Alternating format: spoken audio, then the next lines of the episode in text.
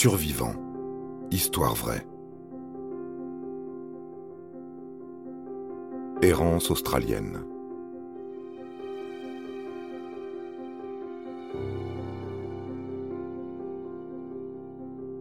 Le bush australien est un endroit terriblement inhospitalier. Le traverser en voiture, pourquoi pas, mais s'y perdre sans eau et sans nourriture est nettement moins enviable. C'est pourtant ce qui est arrivé à un Australien de 35 ans qui a survécu à 71 jours d'errance dans ce désert terriblement aride après avoir été agressé. Il a mangé des sauterelles et des sangsues. C'était une question de vie ou de mort.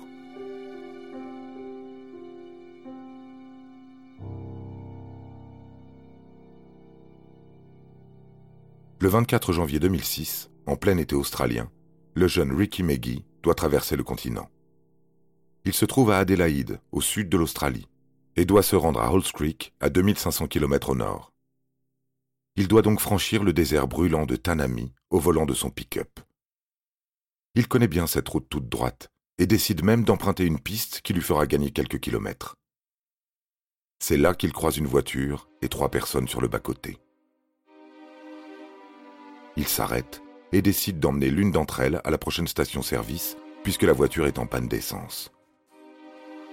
Tout se passe bien d'abord. Le voyageur n'est pas bavard.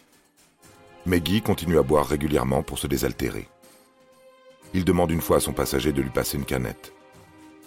C'est ensuite qu'il se sent mal, commence à voir flou, jusqu'à s'évanouir. Il a été drogué.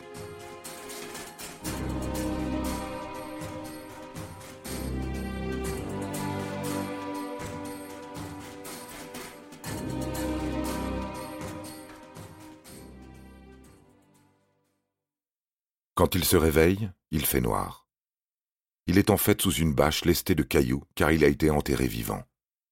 Il se sort de là, à force de gratter la terre. Il ne lui reste que ses clés de voiture et quelques pièces de monnaie. Il décide de marcher vers l'est pour trouver une ville. Mais il fait plus de 40 degrés et il n'a pas d'eau. Il boit son urine et s'évanouit plusieurs fois encore. Deux jours plus tard, il croise enfin une rivière. Il boit, boit et boit encore, puis se laisse emporter par le courant pour dériver. Mais sans rien manger, il est exténué et décide de se construire un petit abri de fortune.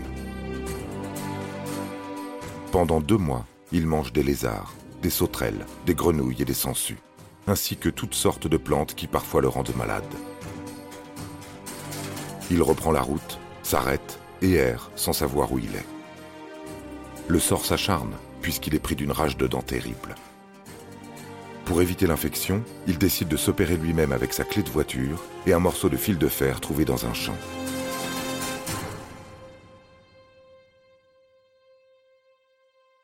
La douleur est insoutenable. Après l'opération, sa bouche enfle tellement qu'il ne peut plus l'ouvrir pour manger. Maggie perd espoir. Il se fabrique une croix en bois qu'il fiche au-dessus de son abri il sera aussi sa tombe.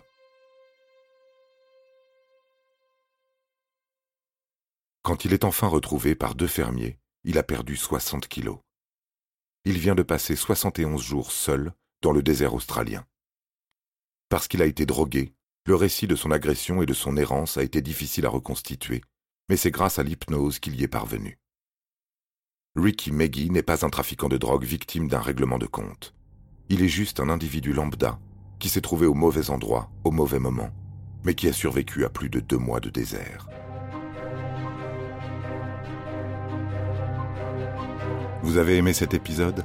N'hésitez pas à le commenter, à le partager et à le noter. À bientôt pour de nouvelles histoires. Studio Minuit, créateur de podcasts addictifs.